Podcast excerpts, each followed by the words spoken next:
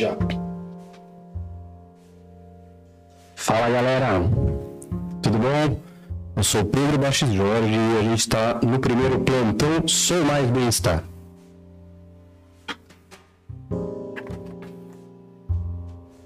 A gente está cumprindo aqui, gente, então, é, oi para todo mundo, é um prazer estar aqui com todo mundo. Estamos ao vivo aí pela primeira vez no YouTube e, e, e pelo nosso Instagram na nossa página Sou Mais Bem-Estar. E a gente está cumprindo o propósito do nosso grupo, o propósito do grupo Som, que ele alia atendimento de alta qualidade, tanto presencial quanto a, é, em telemedicina no ponto de vista ortopédico e medicina esportiva, e aliar isso informação de qualidade. Então, nesse povo, nesse período, nesse período de tanta desinformação, de tanta informação de baixa qualidade, de tanta fake news, a gente tem o propósito de levar informação de qualidade para todo mundo, sem custo, tanto do ponto de vista ortopédico, quanto de prática de esporte, quanto do ponto de vista de saúde, de promoção de bem-estar e saúde. Então é um prazer estar com todo mundo aqui. Esses aqui são os estúdios Sou Mais Bem-Estar que a gente vem montando há alguns meses com todo o prazer, com toda a alegria. E como primeiro programa, como primeiro plantão, finalizando o, o, o mês de junho, Junho é o mês da escoliose, então hoje a gente queria trazer alguma coisa a respeito do tema. E falar de escoliose só falando é, algo muito teórico, muito acadêmico, eu acho que não ia ser tão interessante para o público em geral. Então, eu tenho a felicidade de apresentar dois grandes amigos para tratar sobre um tema que é o tema da escoliose, mas que muita gente tem dúvida, muita gente pergunta a respeito, que é a assimetria das mamas nas meninas com escoliose. Então, junho, mês da escoliose, a gente resolveu fechar com esse tema. Eu tenho o prazer e, e a felicidade de trazer aqui comigo o Dr. José Tiago Portela Krupa. Tiago é cirurgião de coluna, especialista em escoliose, se formou comigo aí desde os tempos longínquos, a gente está junto aí há mais de 20 anos, ele é o ortopedista e cirurgião de escoliose da Clínica Sou. Tiago, boa noite, obrigado de estar aqui com a gente, de aceitar o convite, é um prazer, você é o primeiro convidado do plantão Sou Mais Bem-Estar, cara. Boa noite a todos. É, eu que agradeço, é um prazer enorme estar aqui e celebrando também o junho, o mês de conscientização da escoliose. Estamos aqui para, eu acho que isso é um tema super relevante, com, com baixa, com altíssima procura das pacientes, então vai ser uma conversa bem, bem legal. Boa, Thiago, obrigado. Uma honra estar aqui com você, cara. Falar uma coisa, o Thiago, ele é se no Brasil tem alguém que opera escoliose melhor que ele, talvez opere igual. O Thiago é uma sumidade no tema, há 20 anos que ele estuda escoliose. Então, assim, é um tema super complexo, difícil na ortopedia e na neurocirurgia. Então, é um prazer estar com ele. Vocês estão diante de alguém aí que super é, estudioso e, e, e, e, especialista na área, tá? Thiago, legal, brigadão aí, meu. Quem está do lado do Thiago, que é um prazer imenso tê-lo comigo, que é meu amigo de, desde sempre também, é o doutor é, Luiz Fernando Correia de Campos, é o Luffy, né, pra gente que é íntimo, mas vou chamar ele de Fernando. O Luffy é um cara que, assim, não tenho o que falar dele, porque desde sempre, desde que a gente era criança, que é o detalhista, é aquele cara que presta atenção no detalhe, calmo, paciente, tanto é que virou um grande cirurgião plástico cirurgião do detalhe mesmo. Fernando, obrigado, cara. Valeu estar aí com a gente. Se apresenta. Pedro, primeiro eu que agradeço. Para mim é uma honra estar aqui com vocês. Um ortopedista do mais alto nível aqui de São Paulo e do Brasil. Obrigado pelos elogios. Você é um cara suspeito para falar de mim. A gente tem realmente uma amizade muito longa, assim como eu tenho com o Santiago. Uh, é um assunto realmente muito legal, muito interessante a gente falar de assimetria mamária associada à escoliose. O Zé Thiago já há tempos que vinha me comunicando esse desejo de trazer isso como uma pauta aí para a gente conversar, porque ele, mais do que ninguém, vive isso no consultório dele, essa dúvida, essa, esse questionamento dos pacientes a respeito dessa parte estética, né? não só a parte funcional, que é o que ele trata, como a parte estética, é a simetria mamária, que vem é, junto com todas as escolioses, praticamente todas da, da parte torácica, essa, essa assimetria das mamas. Então, eu estou aqui para trazer um pouco da minha experiência, do que eu conheço sobre o assunto, e para a gente ter essa conversa legal, informal aqui entre amigos. Boa, gente, legal. Então, assim, a gente está aberto a perguntas. Quem quiser mandar pergunta tanto no Instagram quanto no, no YouTube, o. Bruno Lee, que está comandando hoje as perguntas. Bruno, dá um oi aí de longe pra gente, meu. Bruno que montou, ajudou a montar todo esse esquema, um sonho da vida dele. Meu parceiro no portal Sou Mais Bem-Estar. Então, Brunão, vai captando a pergunta e mandando pra gente. Eu queria falar, começar um pouquinho. Tiago, eu pensei em alguns tempos pra gente conversar, tudo. Passei a semana pensando o que a gente podia falar. E eu acho que um bate-papo informal era mais legal, todo mundo vai querer saber e a gente vai pulverizando as perguntas do, do, do público no meio da conversa. Mas tem uma coisa que eu queria perguntar para você, cara.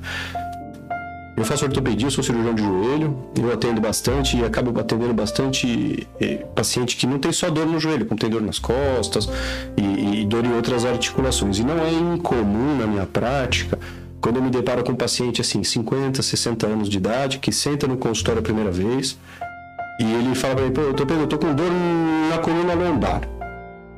Mas também é por causa da minha escoliose. Aí eu olho o paciente, o paciente tem uma simetria de ombros, o paciente é super né? Aí eu falo, poxa, mas que escoliose? Eu pergunto, né, para o paciente, você vê que aparentemente não tem. Claro, naquele exame básico. E aí o paciente falou, não, quando eu tinha 10 anos, doutor Pedro, eu fui no médico e falou que ele tinha escoliose. E aí você examina, você não acha nenhum sinal de escoliose, você pede um raio-x, você vê que a coluna é reta. E o paciente, na verdade, passou 50 anos da vida achando que tinha uma escoliose. E hoje ele está com uma dor lombar por causa de uma sobrecarga mecânica, por causa de algum outro problema. Como que é o diagnóstico da escoliose? Qual a importância de diagnosticar precoce? O que é escoliose? Conta pra gente. Né? É, então, Isso acontece muito, né? Sim, é, é, às vezes uma, um diagnóstico que não foi bem feito na, na época. Mas assim, a escoliose, por definição, ela é uma uma curvatura notada no plano frontal do paciente, é, que a gente chama de coronal, é, superior a 10 graus. É, é, é, isso é uma definição da, da, da, do SRS, que é a Escoliose Research Society, uma sociedade super importante na pesquisa da escoliose. Então, para ser é, considerado uma escoliose, tem que ter um desvio superior a 10 graus no plano frontal. Ou seja, olhando de frente. Olhando de frente associada um, ou não a uma rotação, dependendo do tipo da escoliose. Tá. Entendeu? E, então, às vezes, o diagnóstico não foi assim, bem preciso e o paciente passou a vida acreditando que tinha. E se, às vezes, um desvio pequeno também não mudaria a parte funcional do paciente. Então, não é esse o, o o paciente vai ter mais problema, mas às vezes isso acontece realmente. E quando você indicaria, por exemplo, pai de primeira viagem, tem filho jovem, 5, 10 anos, quando você indicaria fazer um exame, uma triagem, assim, por exemplo, para começar? Então vamos começar com o básico. É, a escoliose, na maioria das vezes, ela vai ter uma evolução é, tranquila. Né? É, alguns casos podem progredir e quando progredir ele vai apresentar sinais é, de assimetria. Pode, como você falou, assimetria de ombro, assimetria de cintura, a, a simetria da bacia, é, é, é, e devido à, rotação que pode acontecer, principalmente nas escoliose idiopáticas, é, vai, vai fazer é, que o tórax ele tenha um, um, a parte das costas ou a parte frontal uma, uma simetria de um lado para o outro, formando uma, uma coisa que a gente chama de gibosidade se a escoliose ela, ela é um pouco mais acentuada. Então, os pais, sempre que possível, olhar as costas dos filhos, é, é, porque o diagnóstico precoce ajuda bastante a, a, a ter uma, uma evolução é, melhor e, e, evitar as complicações. Bom, tá, então o diagnóstico precoce é ideal. Exatamente. Passa uma vez no ortopedista cedo e com quantos anos? Não, assim, a, a, conforme notar alguma simetria, é. pode passar é, é, ideal que ele procure um ortopedista de preferência um especialista em coluna para é, fazer um exame físico e detectado alguma alteração importante partir para exames de imagem. Boa. Legal, cara. E Fernando, uma dúvida que eu tenho também, que a gente começou a lançar essa, esse tema aí nas nossas redes e, e os pacientes começaram a mandar perguntas a simetria de mama ela é igual à escoliose ou não? Quem não tem escoliose nunca vai ter a simetria de mama ou a simetria de mama é uma coisa natural? Pode ocorrer naturalmente mesmo quem não tem? É, é, é legal você perguntar isso porque a gente está trazendo aqui um tema, né, de simetria de mama relacionada à escoliose e pode acabar passando, né, Pedro, uma mensagem de que a paciente com assimetria na mama, ela de alguma forma tem que ficar preocupada, nossa, eu tenho escoliose Será que eu preciso investigar? Enfim. E o que a gente tem que deixar todo mundo calmo é que a simetria da mama é muito comum, muito natural. Né? Em alguns estudos a gente vê que mais, de, mais da metade das mulheres tem a simetria da mama, chega a 80%, às vezes até 90% de repente, dependendo do estudo e da, e da medição que foi feita, com um grau de precisão, você pode falar que até 100% das pacientes tem algum grau menorzinho, pequeno, às vezes muito discreto de assimetria, mas um grau significante de assimetria, uma, uma porcentagem de até 80% das, das mulheres. Sim, 80% das mulheres vão ter alguma diferença um grau entre as mamas. Numa medida, por exemplo, do, do mamilo até o suco mamário, do mamilo até a linha do meio, aqui a linha external, na quantidade de volume da mama. Se você tirar essas medidas em 100 mulheres, de, de acordo com alguns estudos, em até 80 delas você vai ter uma simetria em mais de uma dessas medidas. Então, primeiro, não se preocupe logo de cara se você tem a simetria mamária que isso seja uma escoliose, porque isso é realmente normal. O assunto aqui que a gente está falando é uma, uma parte específica do, do diagnóstico da assimetria mamária que tem que ser né, sempre lembrado, principalmente para quem vai abordar cirurgicamente a, mão, mas uma coisa não é igual à outra. E no seu dia a dia é frequente abordagem de mama por assimetria em paciente sem escoliose ou é uma raridade? Não, muito comum. Muito comum? Muito comum. Às vezes a vontade é de mudar a mama de alguma forma, né, ou aumentar ou diminuir, mas de alguma forma a gente vê durante a avaliação, né, as medidas, que essas mamas são diferentes. Às vezes não é nem isso que, que preocupa o paciente, que incomoda. Às vezes sim, às vezes é, a, a simetria é o ponto principal, mas muitas vezes é o, o tamanho, a flacidez, a querer aumentar, querer diminuir. E a simetria vem como algo a mais que também vai ser corrigido durante o procedimento. Muito comum. É, é praticamente o nosso dia a dia. Ah, bacana. Pô, eu não imaginava, sabia? Eu achei que é, é, era mais raro. Apesar que na nossa prática eu tenho o costume de falar, poxa, ninguém é um poste, né? Todo mundo tem 2, 3 graus de escoliose, todo mundo é. Mas assim, que a simetria de mama é tão frequente é o dado importante pra gente falar. E não achem que, poxa, tem a mama simétrica, tem escoliose. É, Essa é a mensagem. Bruno, tem pergunta da Luana? Luana Alves. Ela perguntou como quando ela se olha no espelho, ela acha que as mamas são diferentes. Isso significa que ela tem escoliose? Lê, lê de novo a pergunta. Então a Luana Alves perguntou que quando ela se vê no espelho, ela acha que, que as mamas são um pouco diferentes. Se isso é escoliose. Então acho que o Luiz Fernando acabou de responder, mas fala para a Luana, Fernando. Luana, a gente conversou isso agora mesmo, foi uma coincidência. Realmente não tem uma relação é, obrigatória, pelo contrário, mamas assimétricas são muito comuns, você não precisa de cara ficar preocupado com isso. Uh, o ortopedista, ele numa avaliação, às vezes de oportunidade de dores na coluna, tal, vai fazer um diagnóstico de escoliose, mas uh, pelo fato da sua mão ser assimétrica, não quer dizer que você tem escoliose. Pode ficar bem tranquilo que você está entre a maioria das mulheres do, do planeta. Perfeito, Fernando. E Tiago, começou-se a desconfiar que seu filho tem escoliose ou sua filha. É mais frequente no menino ou na menina? Na menina, né? Depende do tipo, né? A mais comum das escolioses, escoliose idiopática, ela vai diferenciar pelo, pelo período que ela começa, né? Ela pode ser uma escoliose idiopática infantil até 3 anos de idade, juvenil de 3 a 10 anos e do adolescente acima dos 10 até os 18 anos. É, é, a escoliose do adolescente ela é mais prevalente, que é a mais comum delas, 80% das esclerose idiopática. É mais prevalente nas meninas, uma proporção de 4 meninos para 1 menino.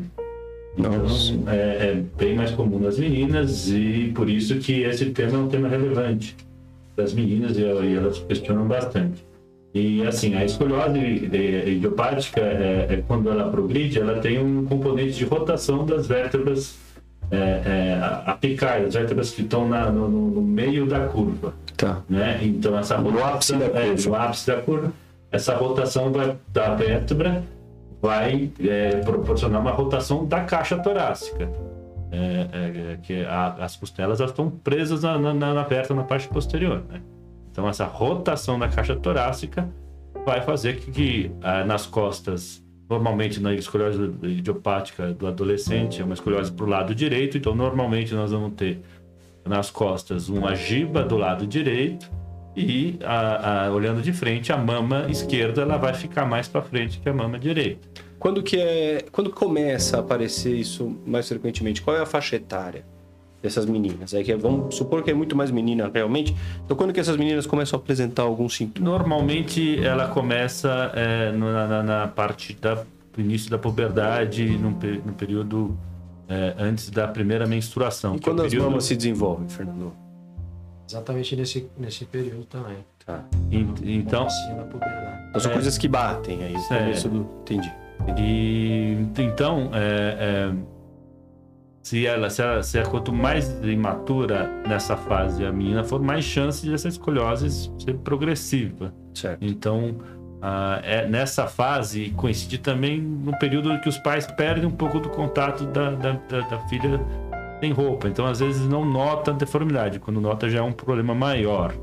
Porque a menina começa a ficar com mais vergonha, começa é, a ficar mais sozinha. É uma questão de hábito. De, de e o que, que o pai cultural. tem que olhar? Vamos supor, olha, a minha filha tá mais envergonhada, se troca sozinha, tá começando a nascer o, o, a mama, tudo. O que o pai tem que prestar atenção? A altura de ombro? É, a altura de ombro é um sinal, é, é uma assimetria da cintura, também é um sinal para escoliose lombar. Da cintura? É. Por quê? Porque quando a escoliose é lombar, ela vai desviar a cintura para um lado e fazer o, o, o, a, a, o, suco da cintura do outro lado ficar mais fundo. Entendi. Então, então não é só o ombro. Não é só ombro. Vou olhar na pelve também. É, e, e, e ao menor e estimular até a própria paciente se, se, se, se observar nesse quesito e, e, tendo alguma dúvida, ó, tá estranho, tá um pouquinho diferente, aí consultar um especialista para fazer um diagnóstico precoce. E você indicaria, Tiago, uma rotina, assim, por exemplo, um raio-x para toda criança com X anos, ou um exame físico para toda criança com X anos? Assim, em termos, talvez não populacionalmente a gente vá conseguir fazer, mas para o pai de primeira viagem, pô, meu filho tem 8 anos, está começando, vale a pena eu me preocupar em ter uma análise, por mais que eu não sinta necessidade? Sim, eu acho que é o, levar o, o, o, o paciente quando tem alguma dúvida ou por uma avaliação, acho que é, não, não tem nenhum problema, acho que é até benéfico para tirar dúvidas e tudo mais. Acho que fazer um exame de triagem, uma radiografia de triagem, é. não é a melhor saída, até por questão de radiação, de. de Perfeito. É, é, até de custo de saúde e tudo mais, eu não acho que seja. Você poderia fazer, eu acho que é interessante que alguns lugares, e a própria Sociedade Brasil de Coluna tem alguns projetos de fazer é, é, uma, uma busca ativa no, no, no paciente em, em, em, idade escolar, fazendo um exame, um exame físico simples, que é pedindo o paciente é, é curvar o tronco para frente, que quando curva o tronco para frente, essas, essas rotações da, da, da vértebra, da, das vértebras podem ficar mais proeminentes e notar a giba, que é um grande sinal de, de, de uma escoliose progressiva. Perfeito. Fernando, chegou uma pergunta aqui, Mariana Almeida. É... Tenho escoliose desde os 15 anos, tá? Hoje eu tenho 24 anos, tenho 17 graus de escoliose Segundo ela, é, a escoliose é, é, é equilibrada, que, pelo que ela me diz aqui. Só que ela tem uma mama diferente da outra. E isso incomoda, o que ela está falando aqui. Tiago, essa escoliose equilibrada, é, de, de, de, uma graduação baixa, mexe, não mexe? Se não mexe, o que fazer, Fernando? Então, com 17 graus, o paciente já é, terminando o crescimento, essa escoliose não tem mais um potencial de crescimento. Fala pra Mariana, e, fala pra Mariana. E, Mariana, você, não, não, essa escoliose provavelmente não requer nenhum tratamento mais específico. E ela vai acabar influenciando pouco na, na, na, na mama. E Talvez não seja que, escoliose. É, então, então, acho que uma, uma, avaliação mais completa com cirurgião plástico também, para ver se, se isso pode ser da própria mama e não da, da, da rotação do tórax. Essa escoliose não é cirúrgica? Não, é porque pode fazer se algo que, às vezes, uma paciente mais magrinha, que mesmo com, com, com um valor baixo ela é bem notada, é, é acompanhar com, com, fisioterapia. Tem métodos específicos para escoliose é, então, que ajudam a, paciente a se autocorrigir, buscar uma autocorreção é, é, é, espontânea e assim melhorar é, A o, postura. a- a- não só a postura, a, o posicionamento do tronco e, e- e essa escoliose vai ser menos notada. Então, ah, se é uma escoliose que, que, que tem uma, uma importância é, é, é, no- no- na autoimagem do paciente, eu acho que cabe um tratamento conservador ou a fisioterapia específica para escoliose. Mas a mama não vai mudar. Talvez a simetria não seja É, pela escoliose. Acho que ah, é, tem que ampliar a investigação para mama e talvez essa, essa simetria, porque uma escoliose baixa, seja, Seja da, da própria mama mama. E aí, Fernando? Exatamente. É. Uma escoliose, ela pode ser a causa da simetria, obviamente que pode.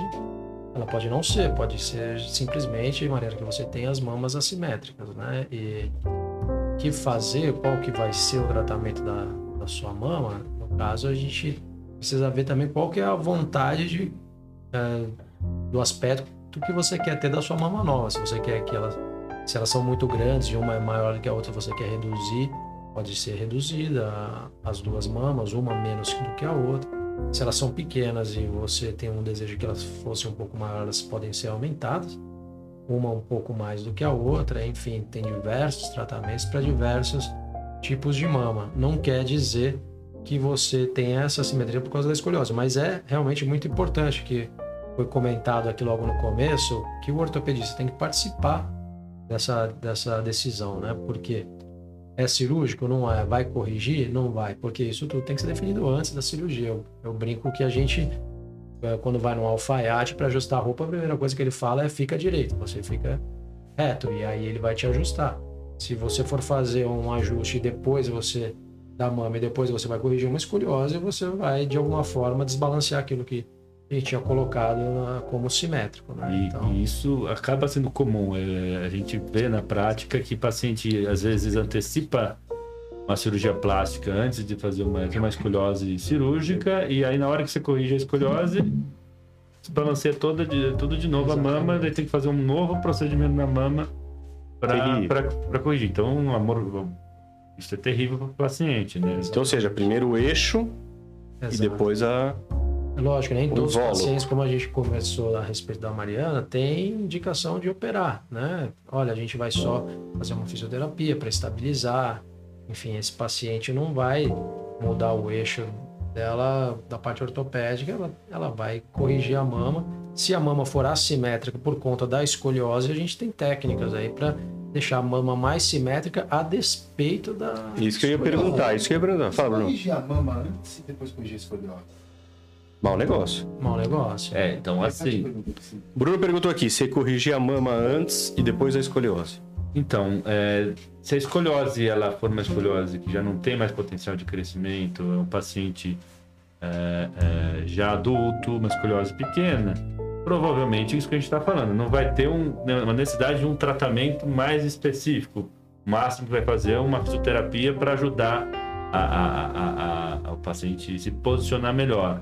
Fisioterapia específica para escoliose, mas é, a correção não vai ser vai precisar de uma correção grande. Então, esse paciente, se ele tem algum desejo de mudar a, a- autoimagem da mama, seja por uma simetria, seja por, por tamanho, por, por flacidez, como o, o Fernando já falou, ele, esse paciente pode fazer porque não- a escoliose ela não está causando um impacto grande. Agora, o problema é quando o paciente tem um caso é, potencialmente cirúrgico e antecipa a cirurgia de plástica e aí depois tem que fazer a cirurgia da, da, da escoliose, vai ficar tudo bagunçado. Então, não acho uma boa. Se Antes tem. o prumo, depois É, o invólucro. Tenho, ó, isso suscita uma série de, de dúvidas aí que eu acho que é o do pessoal, mas antes, Thiago, falar aqui, ó, a gente está recebendo algumas mensagens. Letícia Miranda. Gostaria de parabenizar o Dr. Tiago pela cirurgia de correção de escoliose realizada na minha filha Nicole em 21 de setembro de 2020 em Guarulhos, no Hospital Geral. Só gratidão. Então aqui é um pedido de. Você lembra da Nicole, Tiago? sim, então, uma, É, manda um beijo. abraço para elas. E tamo lá. Ela acompanha com a gente ainda, né? Sempre acompanha lá. Então, fico feliz pela, pela satisfação e é, é para isso que a gente trabalha. Ah, pô, um beijo aí de toda a equipe pra Nicole. Tem mais uma perguntinha aqui, deixa eu ver.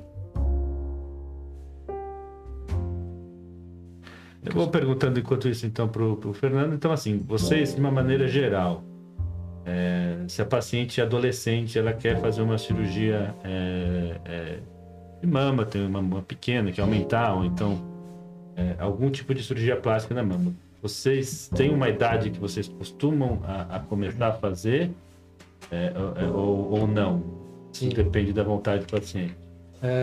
Em, em geral, Zé Tiago, a gente escolhe a idade que a gente sabe que a mama parou de se formar. As mamas ali perto dos 17, 18 anos, ela tem a sua formação completa, né? Porque a gente não quer interferir no crescimento das glândulas mamárias, um trauma cirúrgico pode interferir e interfere no, no desenvolvimento das glândulas, então a gente evita uh, fazer cirurgias em pacientes mais novos que isso. Mas existem casos que são de gigantomastias, que a gente fala, uh, em paciente de idade precoce. Né?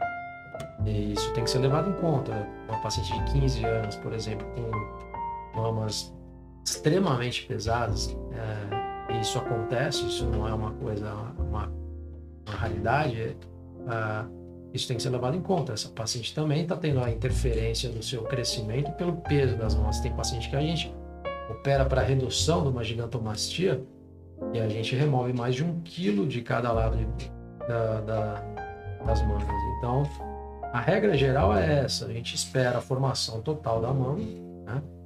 por volta dos 17, 18 anos, mas em casos extremos a gente também não vai ficar postergando o sofrimento da, da paciente. Sabe uma dúvida que eu tenho? Fala no microfone, Bruno. Sabe uma dúvida que eu tenho? Uma paciente com escoliose que precisa operar, ela é, dá, quem, quem não entende nada de medicina consegue notar? É uma coisa notável ou, ou às vezes é um caso cirúrgico grave, mas uma pessoa de roupa andando na rua você não, não percebe algo que, que realmente dá para perceber? Então, é, muitos pacientes fazem o diagnóstico já com uma, uma, uma complicação de tratamento cirúrgico, né? Porque é, é, às vezes a, a, menina adolescente não fala para os pais, é uma coisa que ela esconde, usa roupa larga, mas ela provavelmente nota. Principalmente quanto se ela for uma, uma, uma, uma, paciente mais magra. Às vezes uma paciente um pouco mais gordinha uh, uh, não nota tão fácil, né?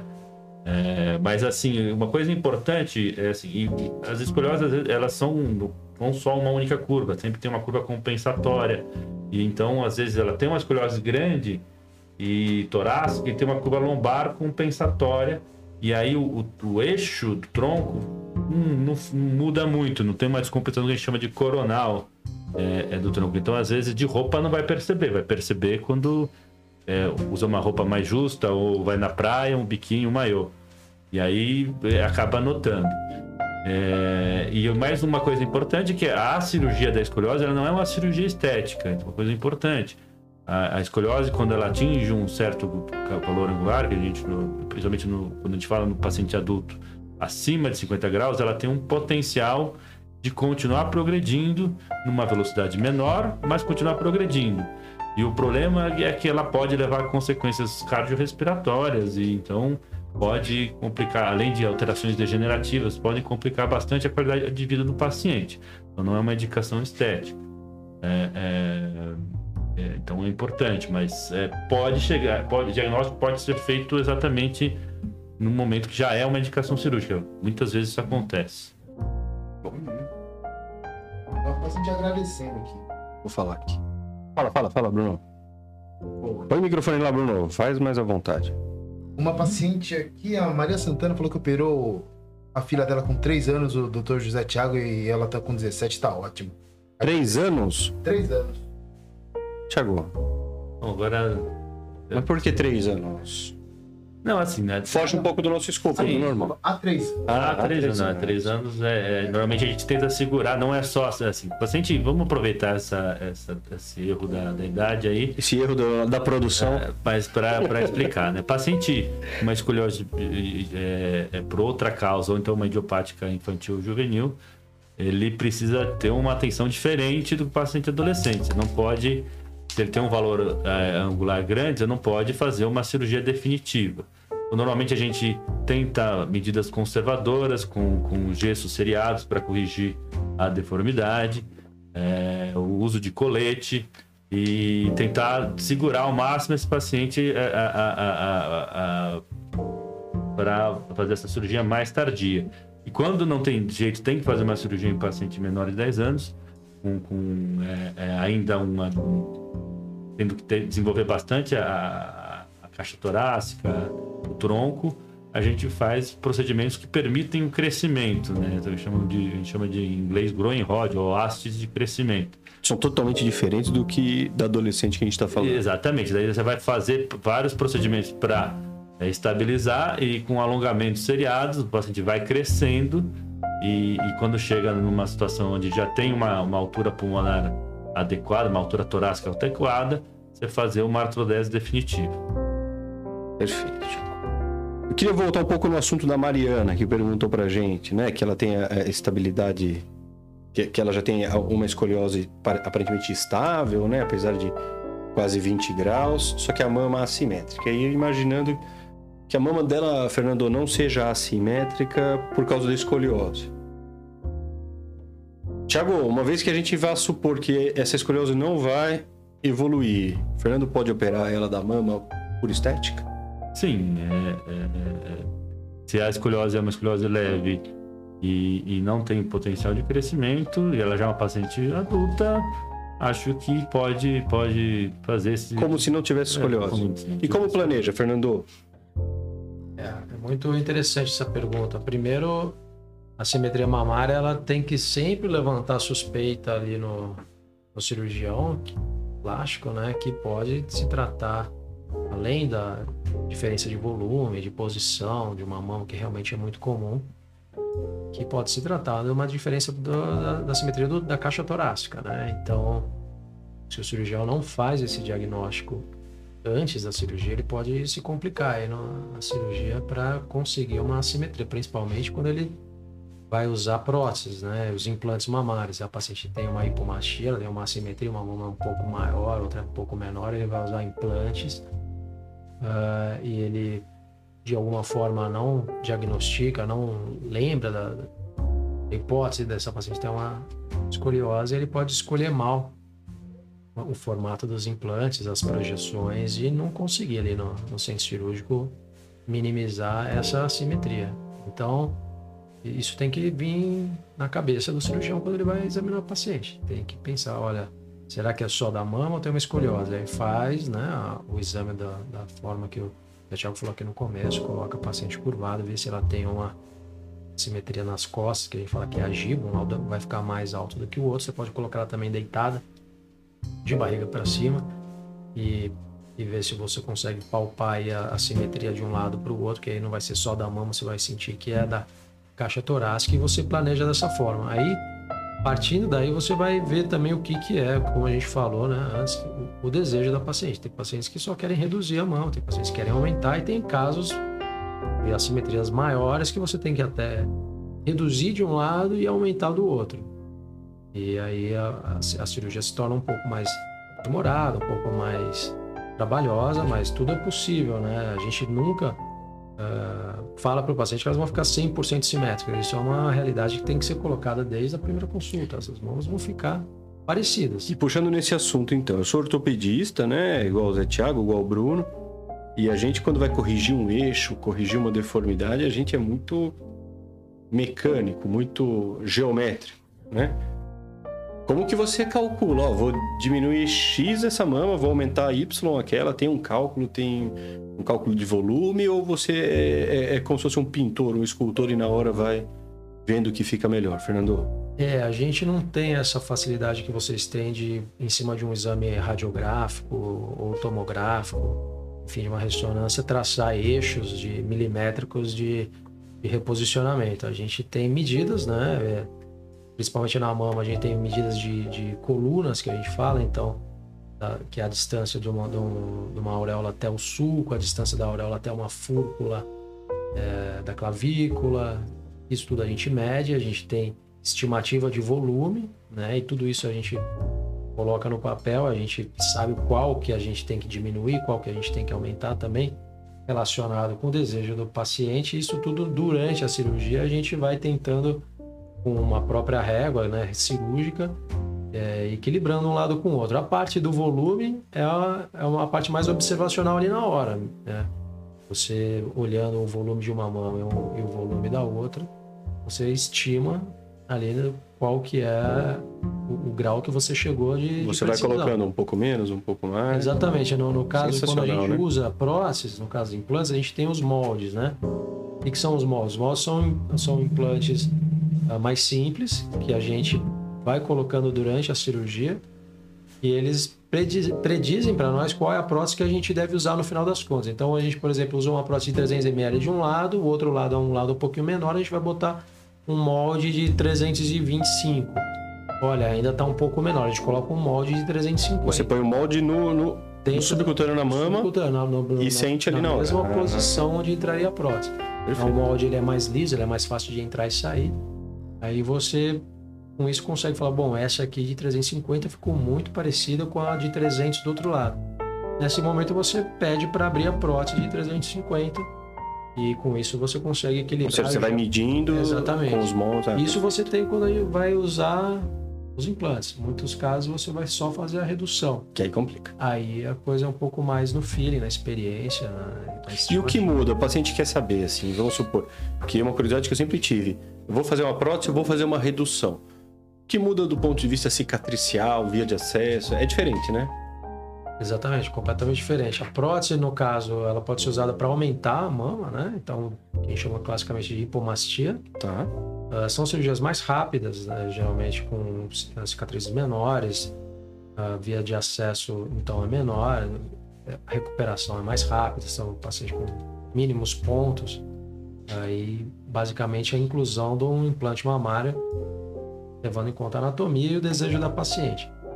A redução não, a redução ela já é uma cirurgia um pouco mais extensa, com, com incisões maiores, com trabalho de remoção de pele, gordura e glândula, reposicionamento de, de, de mamilo, né, que a gente fala capro, complexo auréolo papilar, uh, às vezes maior magnitude, às vezes menor.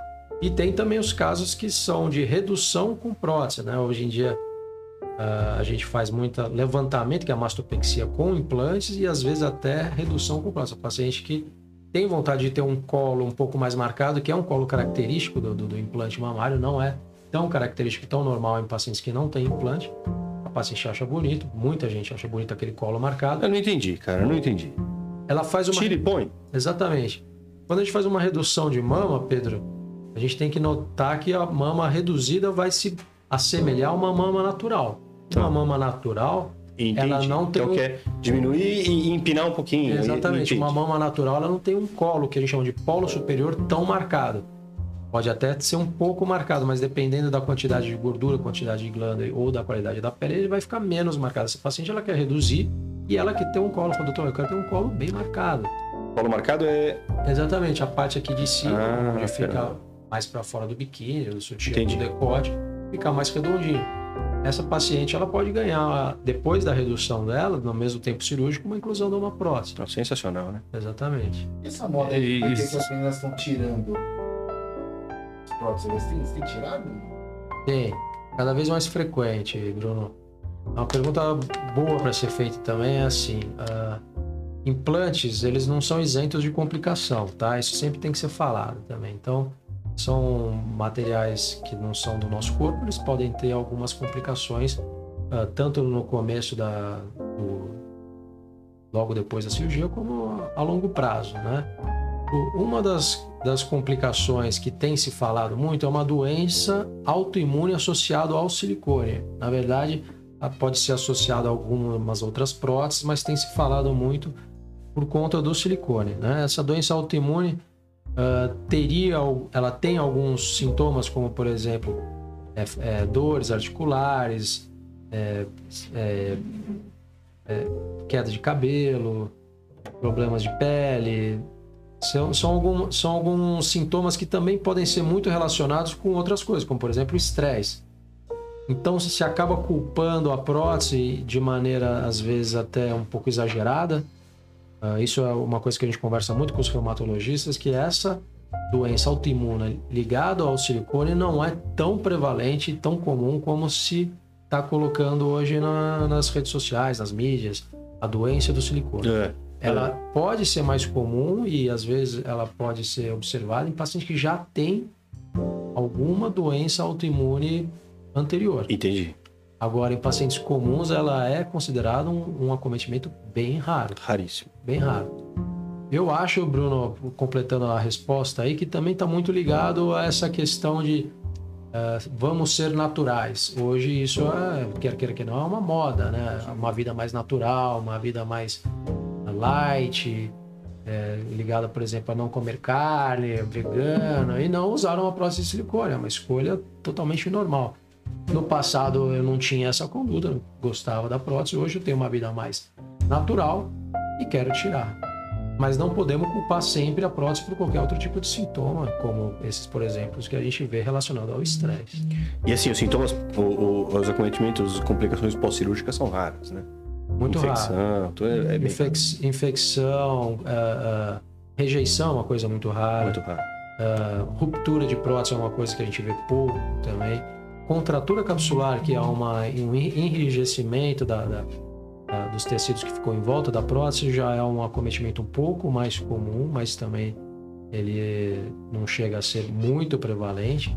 Uh, agora, é, doenças como câncer, o câncer mais comum de mama não tem relação nenhuma com a próstata. Perfeito. Uh, alguns casos raríssimos de linfoma foram diagnosticados no passado, mas foram casos que no mundo inteiro, desde que se começou a colocar próstata, foram milhões e milhões de próstatas, no mundo inteiro a gente teve em torno de 400 ou 500 casos uh, de um linfoma relacionado à cápsula da próstata. Uh, então as complicações elas são raras, não é uma, não é ainda uma cirurgia que a gente vai deixar de fazer. Ou seja, as meninas que querem fazer, podem fazer, né? Pode fazer. Elas têm que entender, né? Obviamente, de todos os é, benefícios e, e prováveis alguns é, riscos. Alguns riscos, mas Perfeito. não é uma cirurgia que a gente vai deixar de fazer tão cedo.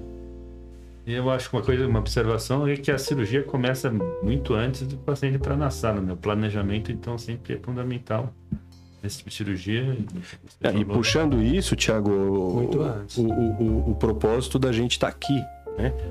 Que o, o, o, ensinamento ele é parte do tratamento, né?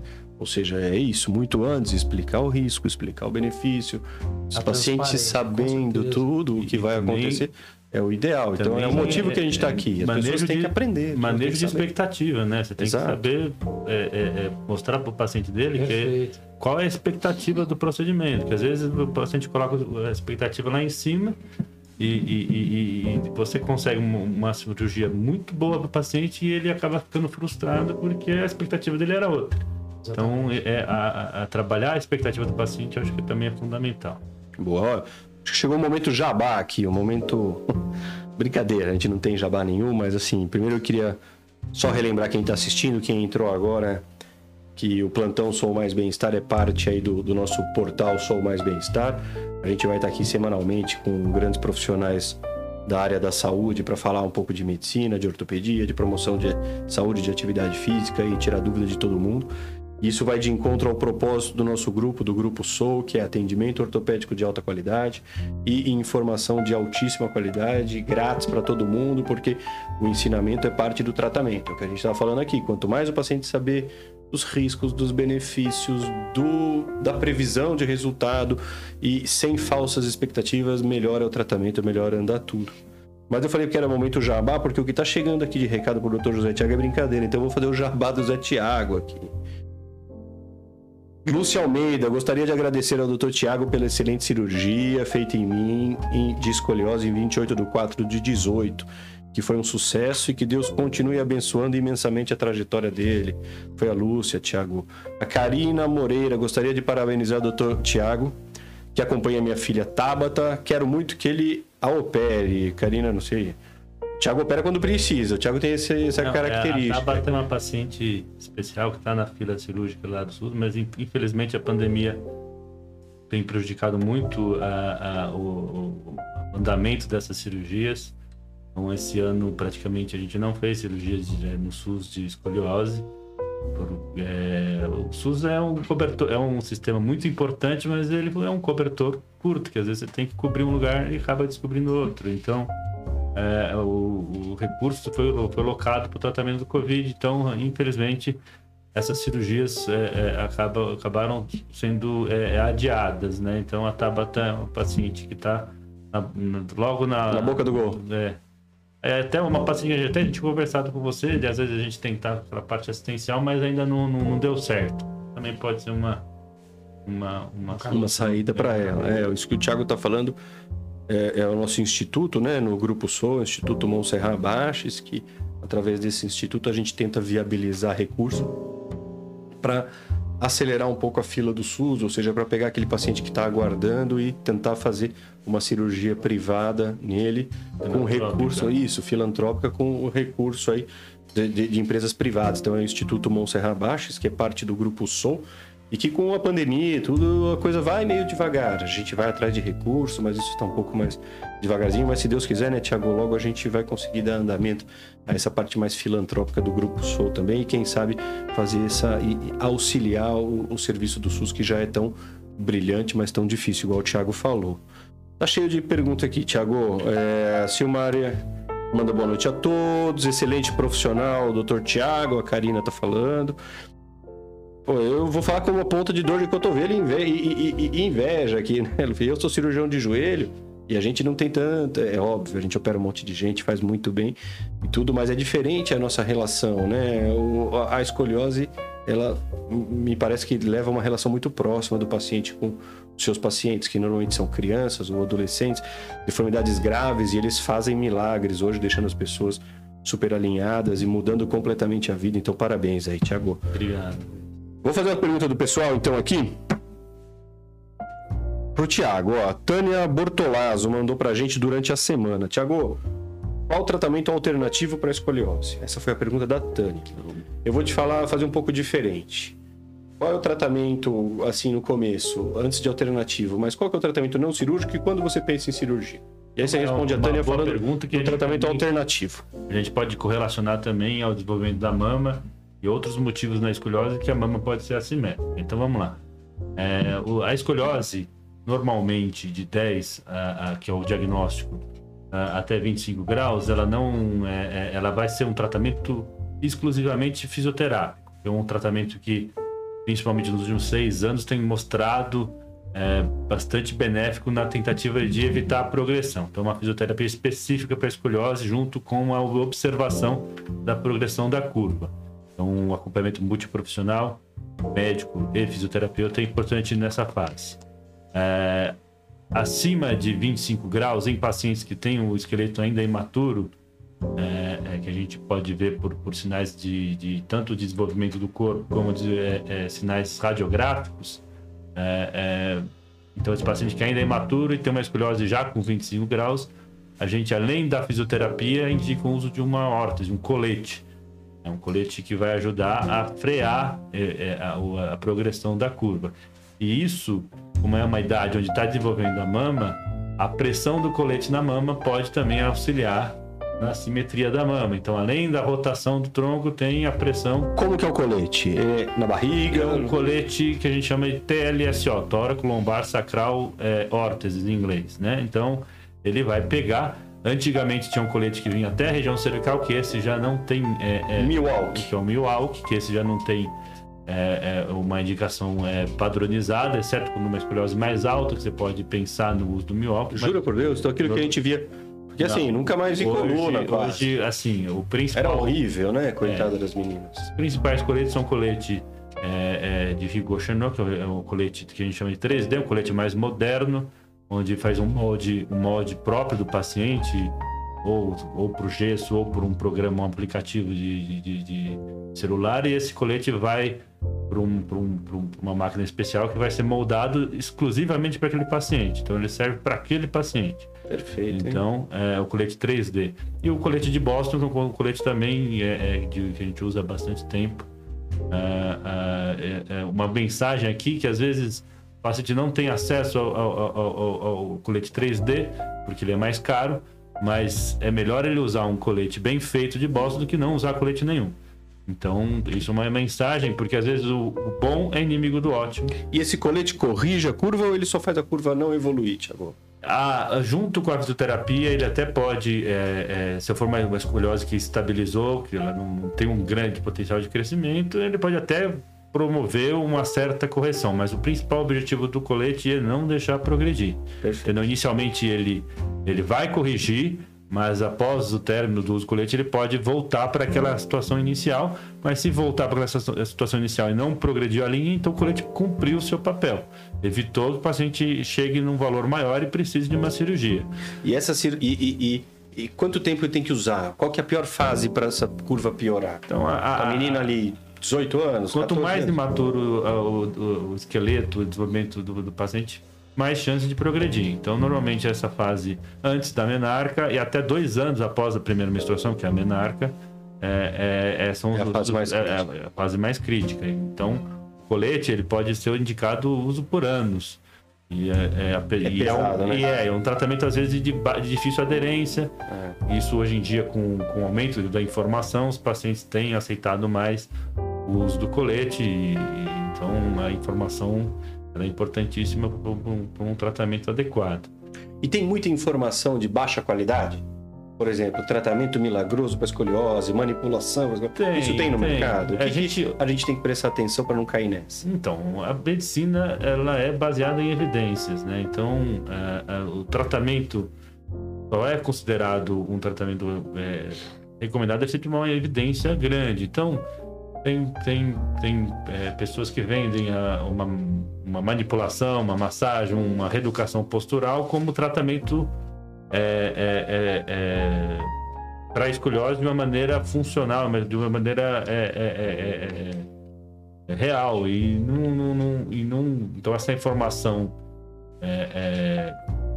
errada vai fazer o paciente buscar um tratamento que não tem eficácia comprovada. Então, acho assim, é, é, importantíssimo, como eu falei, o acompanhamento multidisciplinar, mas é, é, uma opinião de um especialista, de um médico especialista, é, é, é junto com, com, com, o fisioterapeuta recomendado, fazer o acompanhamento desse paciente. Perfeito, Thiago. Agora fazer um momento jabá, Luiz Fernando Correia de Campos. Luffy, Luffy, né? Eu chamo ele de Luffy desde sempre, há 30 anos. É difícil chamar de Luiz Fernando e tudo. Mais uma vez falar que é um, pô, é um prazer estar aqui com vocês, meus prazer, amigos.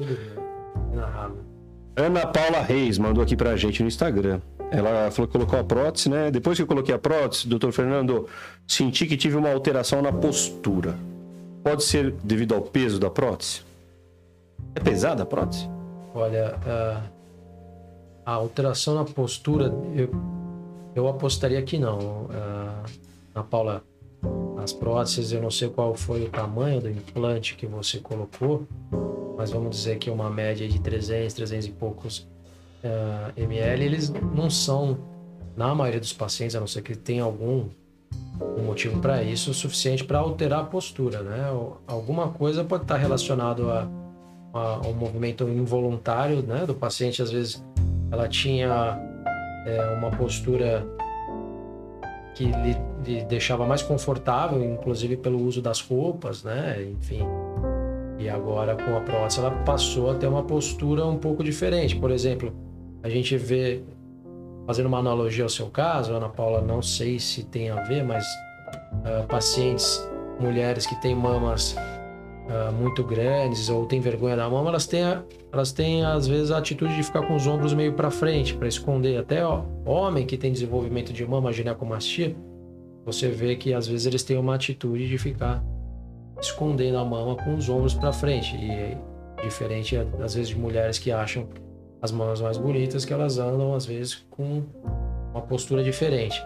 O peso dos implantes, que nem você perguntou, ah, é pesado?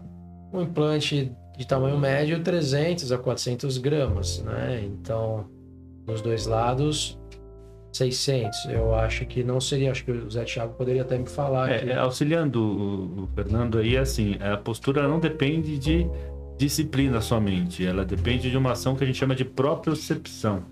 Então, se o paciente ele é um paciente mais sedentário, ele está mais exposto a esses problemas. Então, se o paciente é um paciente mais ativo, um hábito de exercícios, ele normalmente tem uma propriocepção mais é, é, é, funcional, então ele acaba tendo um uma posicionamento mais natural. Então é, é, é importantíssimo não só buscar o, o, tratamento imediato da cirurgia, mas sim uma qualidade de vida associando a exercícios e, e, e, e a, é, medidas que vão te promover a ter um equilíbrio é, é, é, sagital, um equilíbrio espinopélvico mais adequado. Isso, né, lembrando com ou sem implante, né? Qualquer paciente, qualquer pessoa acho que deveria buscar ter esse condicionamento físico básico, uma boa, um bom desenvolvimento da própria percepção. Tenha ela mamas menores, maiores, enfim. Mas respondendo a pergunta, Ana Paula, eu acho que a, a sua postura pode estar muito mais relacionada a isso que o, que o José Tiago falou, uma questão aí até de uh, condicionamento físico, enfim, do que o peso dos da implantes. É. Ó, a Júlia de Manaus aqui, Fernando, e essa é uma dúvida que eu ia te perguntar, foi coincidência. Eu já cansei de receber gente falando que tem dor nas costas por causa de mama grande. E ela tá perguntando isso. Mama grande pode dar dor nas costas? Pode. É verdade. É verdade. É lógico que não é qualquer mama grande, uma mama é, razoavelmente grande. Quando a gente fala grande, eu, eu, imagino grande uma coisa, né, Pedro? Você imagina Sim. grande outra coisa, Thiago imagina grande outra coisa. Lógico que a gente tem que sempre avaliar e nada melhor do que uma consulta para dizer isso. Mas sim, como eu falei, tem casos de gigantomastia que a gente tem uh, uma mama que pesa 2 quilos, ou às vezes até mais. Seriam 4 quilos para suportar se você somar as duas mamas.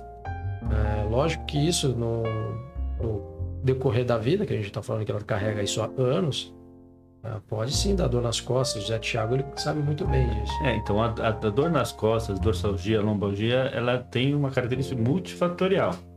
Claro que o peso e também é, quando você coloca o peso na frente do eixo do corpo, você aumenta, é, você, você, você, muda esse eixo, então vai as musculaturas é, é das costas, os músculos das costas vão ter uma, um estresse maior. Mas, como eu te falei, é multifatorial. Então, um paciente é, é, que tem é, é um hábito mais sedentário, ele está mais sujeito, é, é, sujeito. sujeito a ter esse problema. Então, às vezes, uma mudança de hábito já retira o problema da dor. Claro que não é só a dor, também tem a questão estética e, alguns casos ela é importantíssima para a autoestima do paciente. E a autoestima baixa, a gente também sabe que piora a dor, então vira um ciclo vicioso. Então, é, não é só o tamanho da mama que vai influenciar na dor nas costas. Eu acho que tem que o paciente, mais uma vez, tem que ser bem é, é, acompanhado, às vezes mais especialista, um acompanhamento multidisciplinar, é, é, é, para ter um, um, um, atuar em todas as frentes e, claro, que uma mama grande vai ter benefício em, em reduzir nessa quesito, mas também tem que mudar o hábito, fazer exercício, é, é, é trabalhar a autoestima. Então, isso vai ser importante para ter uma qualidade de vida melhor. E a mama grande não é só dor nas costas também, tem, é muito frequente, mas muito frequente mesmo. A, a paciente tem mama grande ter dermatite não, no suco mamário, por, por conta do, do, atrito, do atrito. da pele, do, do acúmulo de suor, enfim, o calor, ela ter às vezes candidíase no, no, no Embaixo da mama. É. Ah, tá. Legal. Eu sou com mamário. A Maria Santana tá perguntando assim, ó. O... Agradecendo o Dr. José Tiago, falou que é, é, é, a mesma pessoa operou com 17 anos há 3 anos e tem a simetria das mamas. Ela quer saber com quantos anos ela pode corrigir as mamas. Essa era... Tiago já operou ela?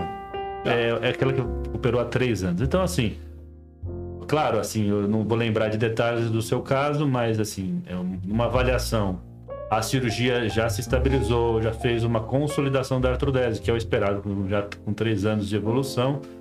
É, então, você pode é, é, considerar como o caso resolvido da parte da escoliose, e ela já terminou o desenvolvimento da mama, como o Luiz Fernando falou alguns minutos atrás, ela já pode buscar é, é realmente é, é, é, essa melhora da simetria.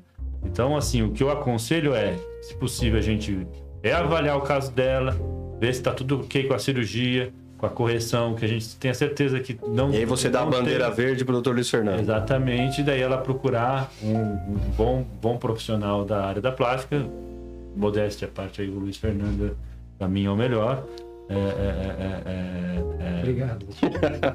E resolver a questão. Eu achei que foi sincero. Foi, foi, foi, foi do coração. Foi, me emocionou. Obrigado. e uma, eu tenho uma pergunta então. Eu tenho uma pergunta, puxando essa, esse, essa pergunta então. Eu tenho várias perguntas.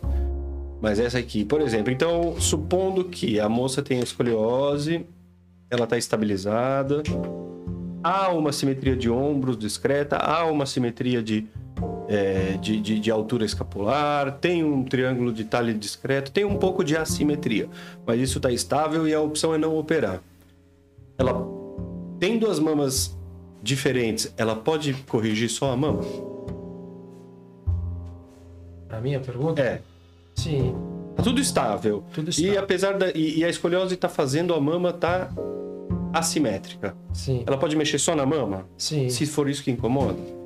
Claro, com, com toda aquela preocupação do cirurgião, no caso, para ter um planejamento cirúrgico é, bem completo, levando em conta né, a escoliose, botando isso no planejamento cirúrgico dele, na, na rotação do, do, do tórax e, a mama nova que vai ser feita, uh, ela pode sim, pode. Isso é, é muito feito, é muito comum. E é justamente nesse momento, Pedro, que é o melhor momento. Ela está toda estável, ela já passou com um especialista de coluna, o especialista de coluna já viu que não tem indicação de cirurgia, ou já teve, já corrigiu, já estabilizou, ela já está numa idade adequada, a mama continuou assimétrica, isso incomoda ela. Vamos operar. E vamos supor, Fernando, o ombro é um pouco assimétrico, um mais baixo que o outro. Isso faz a mama ser um pouco assimétrica também. Mas incomoda só a mama, não tem problema. Não Corrige a mama e o ombro mantém. Não, não, tem problema. Por exemplo, um ombro é mais baixo do que o outro. Isso. A mama pode ser que daquele lado seja um pouco mais baixo ou não também. E isso incomoda na roupa ou sem roupa. Dá pra gente acertar isso durante a cirurgia. A gente, uh, eu, por exemplo, eu uso um laser que é um nível horizontal, uh, igual de construção civil, que eu coloco na paciente, eu vejo qual que é a linha horizontal perfeita e falo, olha, embora seu ombro não seja simétrico, as alturas deles estão diferentes, as suas auréolas, os seus mamilos, eles vão ficar na posição horizontal correta vai, se você medir de um, de um mamilo para o próprio ombro, vai dar diferença. Mas as, as, duas auréolas, as duas mamas vão ficar na, na, posição horizontal mais próximo possível, com certeza. E operou a mama, Fernando? O paciente atleta, gosta, além de tudo, atleta, gosta de fazer atividade. Quanto tempo que após uma prótese ou uma redução de mama ela pode voltar a fazer atividade? Depende. Para puxar um gancho. Depende. É, por exemplo, uma, uma prótese, hoje em dia, com a evolução das técnicas, a gente consegue o paciente com um mês ele está fazendo uma atividade física sem carga, mas com um mês já dá. Com, é, exatamente. Sem impacto. Sem impacto, sem corrida, mas mais voltado para abdominal, perna, enfim. Isso na maioria das, das cirurgias. Quando a gente. No máximo, assim, tempo máximo. Mexeu na mama. Mexeu na mama com dois meses. Com dois meses a paciente já começa supinão, a fazer supinão. todos os todos os exercícios devagar. Então, por exemplo, tá. vai fazer que nem o Bruno falou, supino, ela faz só o movimento, sem a carga. Perfeito. Com os braços, vai ganhando alongamento, vai ganhando confiança e vai progredindo. Com dois meses, na maioria dos casos, já é muito possível para todas as cirurgias, tanto redução, aumento ou a mastopexia. Dois, três meses está fazendo. Porque a Lúcia Almeida perguntou para o Tiago, ela, é, se uma paciente com cirurgia de escoliose como ela, pode fazer exercícios de impacto, como por exemplo teste ergométrico, uma vez que o médico dela pediu.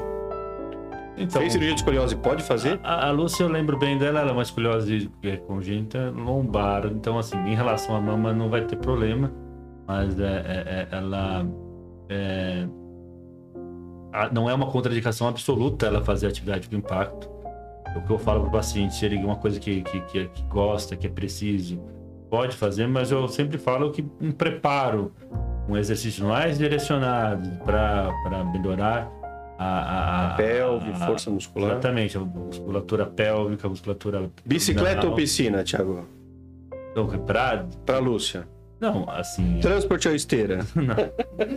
ela, ela, que que é exercícios que ela, ela, Primeiro, eu acho que a gente faz um procedimento para melhorar a qualidade de vida. Então, a gente sempre tenta é, que o paciente tenha, é, consiga é, é, é, fazer o que gosta. Então, ela gosta de uma, uma atividade pouquinho de impacto, Eu acho que pode tentar buscar o ponto de equilíbrio, mas é fundamental, em paralelo a essa atividade que ela gosta de fazer, fazer uma, um, um estímulo da musculatura é, é, é do tronco, a musculatura do core, abdominal, lombar.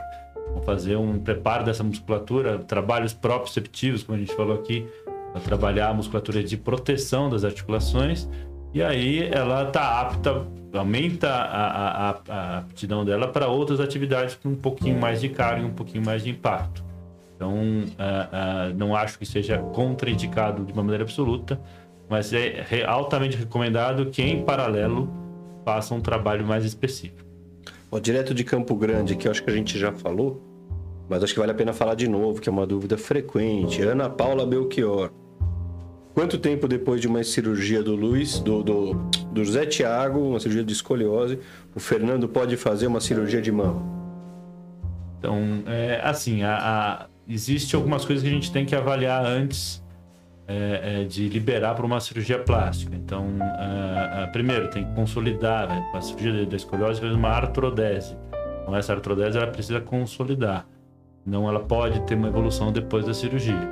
Então, primeiro ter certeza de uma consolidação. Que tudo grudou. Que tudo e grudou. outra coisa, né? É, é, o, nível da artrodese às vezes pode levar a, a, a, a complicações. Então, ter uma progressão funcional à artrodese. Então, é, é, o ideal é que no primeiro ano seja feito um acompanhamento mais de perto, ver como o paciente vai responder à cirurgia. Né? A medicina não é uma matemática, a gente tem critérios para escolher nível da artrodese, é, em relação a, a, ao ombro também, para diminuir a chance de ter assimetria após a correção da escoliose. Então, e o paciente vai passar por uma adaptação do pós-cirurgia que pode durar em torno de seis 9 a um ano, 6, 6 a 9 meses a um ano de, de, de você liberar pós-operatório. Então eu não recomendaria uma cirurgia até é, é, uma, uma certeza que está resolvido e normalmente não acontece em menos de um ano de pós-operatório. Perfeito. Quer completar, Fernando? Eu acho isso importantíssimo. É... A gente sempre fala, primeiro, né, corrige a escoliose e depois a mama. É lógico que tem, sempre tem a ansiedade da parte estética. A parte estética, ela. O paciente às vezes ele quer atropelar logo, chegar, não, vou operar logo a mão. Lembrar que eu, o que o Dr. Tiago falou aqui, que a medicina é uma coisa matemática, ela é uma realidade de cada paciente. Então ele está falando aqui seis meses, nove meses, um ano. Se coloca um ano como uma média, né? Às vezes vai precisar um pouco mais, às vezes a consolidação não foi tão rápida naquela paciente, a gente, como cirurgião plástico, tem que ter sempre esse respaldo do ortopedista. O que, que é isso? Uma interconsulta. Fala, olha, tá na hora de operar e o cirurgião ortopedista libera, assim, não, foi acompanhado, tá consolidado, tá estabilizado, vamos operar. Maravilha, gente. Bruno, 9 e 10. Bom, né? Tá Acho bom, que né? foi muito proveitoso a conversa. É, antes de finalizar, então, você quer dar uma mensagem final? Calma, Tiago, a gente já te libera. Mas assim, como eu pensei que a gente fosse podia encerrar, né, Fernando, o plantão Sou Mais Bem-Estar, eu acho assim. Isso é, de novo, eu vou falar, é parte do nosso propósito de levar informação de qualidade para todo mundo, que a gente está carente de informação de qualidade. Então, o portal Sou Mais Bem-Estar e o plantão Sou Mais Bem-Estar vem de encontro a isso a levar informação de qualidade, a responder pergunta, a deixar gravado, a servir como um ponto de referência para todo mundo que queira de forma gratuita e entender um pouco mais e, e, e ter mais informação. O ensinamento é parte do tratamento. Para finalizar, eu queria que vocês falassem um pouco, Tiago, o que que a desinformação atrapalha no tratamento da escoliose?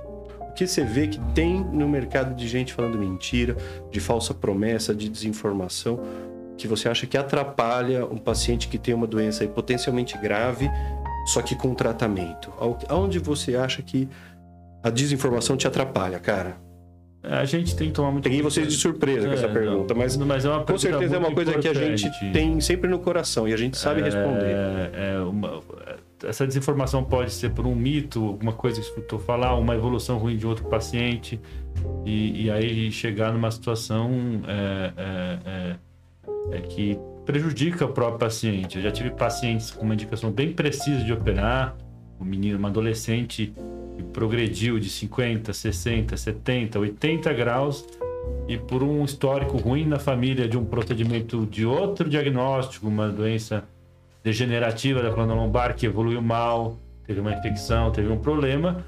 A, a, o, como o paciente é menor de idade, ela até gostaria de fazer, mas os pais, por essa, essa experiência ruim, e acaba sendo uma desinformação, é, realmente prejudicaram essa, essa, de uma maneira, claro. Foi um medo por uma é, experiência é, alheia. de uma maneira é, totalmente involuntária, óbvio, né? Tudo, tudo, é, é, mas acabaram prejudicando, porque assim, é, é, nesse caso, uma escoliose com 80 graus, que poderia ter sido resolvida com 50, é outra cirurgia, o tamanho, a morbidade do procedimento, a chance de complicação. Então, assim, a desinformação ela pode atrapalhar bastante.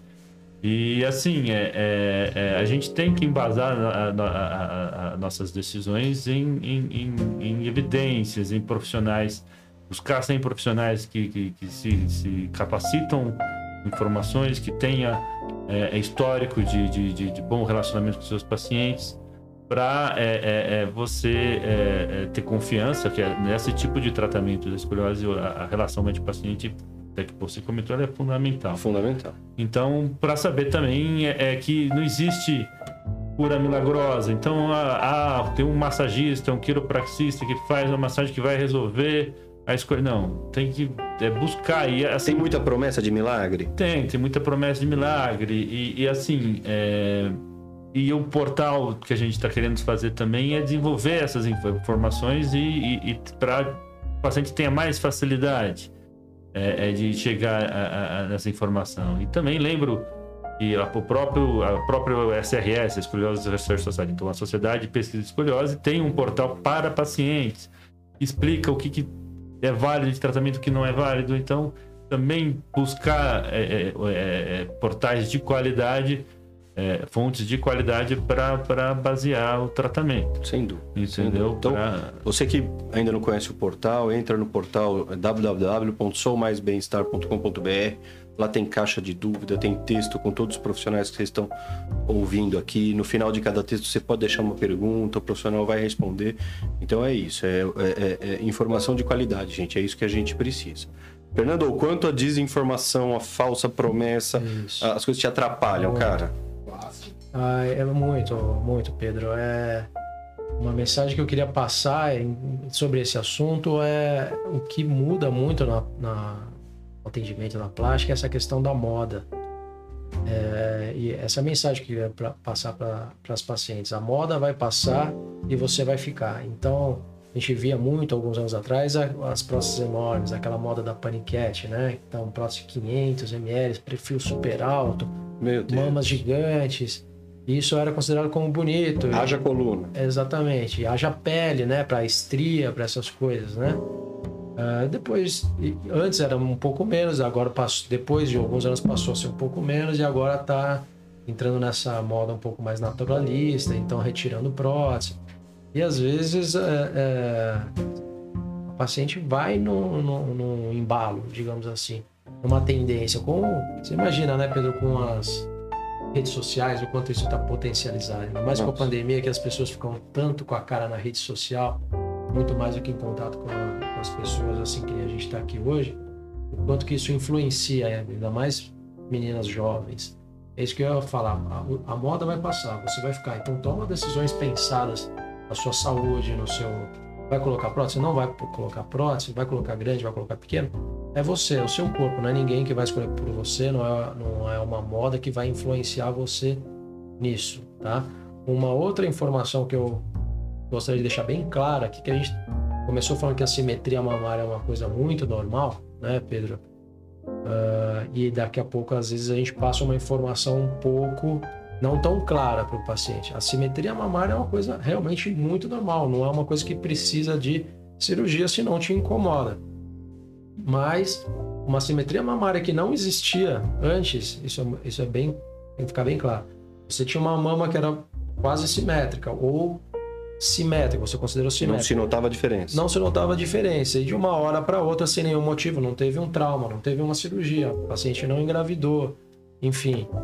uma mama passou a ficar um pouco diferente da outra, significativamente diferente. Essa, isso não é normal. Fica de olho. Isso tem que ficar de olho.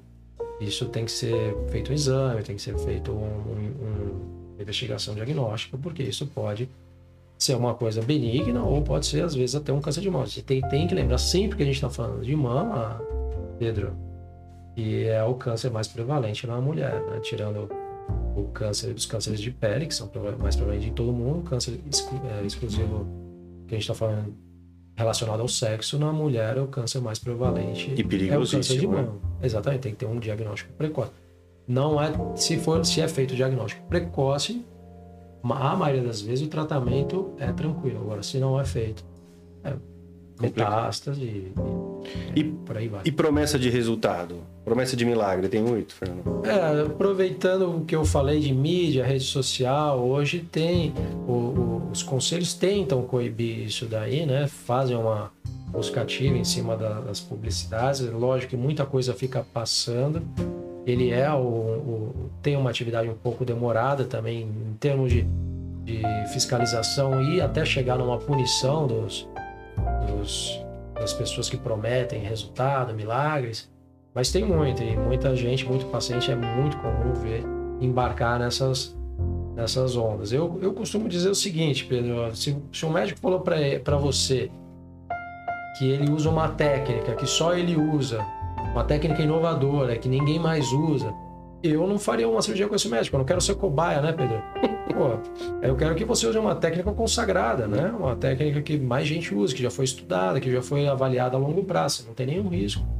É, então, bota um pé atrás nessas, nessas, nesses milagres. Bota uma precaução, um pouco de bom senso para você ir atrás e, e escolher o profissional. Sem dúvida. Só uma observação aqui, que uma paciente, a Kathleen, me perguntou sobre gravidez e a escoliose. Eu acho que é um bom tema para a gente trazer numa outra ocasião aqui. É, é um outro tema bastante, é, bastante polêmico na, nas redes sociais, então fica Pode mais engravidar? ideia. É, então, de engravidar. Então, eu acho que é um bom assunto para um próximo bate-papo. Então, vamos, vamos fazer isso, Kathleen, você fica atenta a, a, a, página da SOA, da nossa, no Instagram, que, que logo, logo mais a gente traz esse tema. Perfeito, Thiago. Para vocês. Maravilha, gente. Eu vou deixar um convite, então, para o Fernando completar aí a live de hoje, escrevendo um pouco sobre no portal. Então, essa semana, a Luana tá ouvindo a gente, é a Luana que organiza tudo, ela já vai organizar de você escrever um pouco da mama na escoliose para a gente publicar Perfeito. no portal. É um prazer. E, pô, agradecer demais, meus amigos. Agradecer muito. Bruno, agradecer aí. Bruno, meu companheiro aí de montagem, tudo na verdade, ele é japonês, então quem entende de filme e vídeo é ele. E hoje eu comandei, fiquei à frente aqui, mas da próxima vez o Bruno vai ficar à frente também. Agradecer a presença de todo mundo, vai ficar gravado no YouTube aí para quem quiser assistir de novo. Obrigado de coração, gente. E esse foi o primeiro plantão Sou Mais Bem-Estar. Valeu, galera. Boa noite. Tchau. Muito obrigado Boa aí. Noite. Cumprido. Valeu, valeu. Muito bom, hein? E aí, foi bom? Deu, deu. Deu, gente. Deu pergunta pra cá.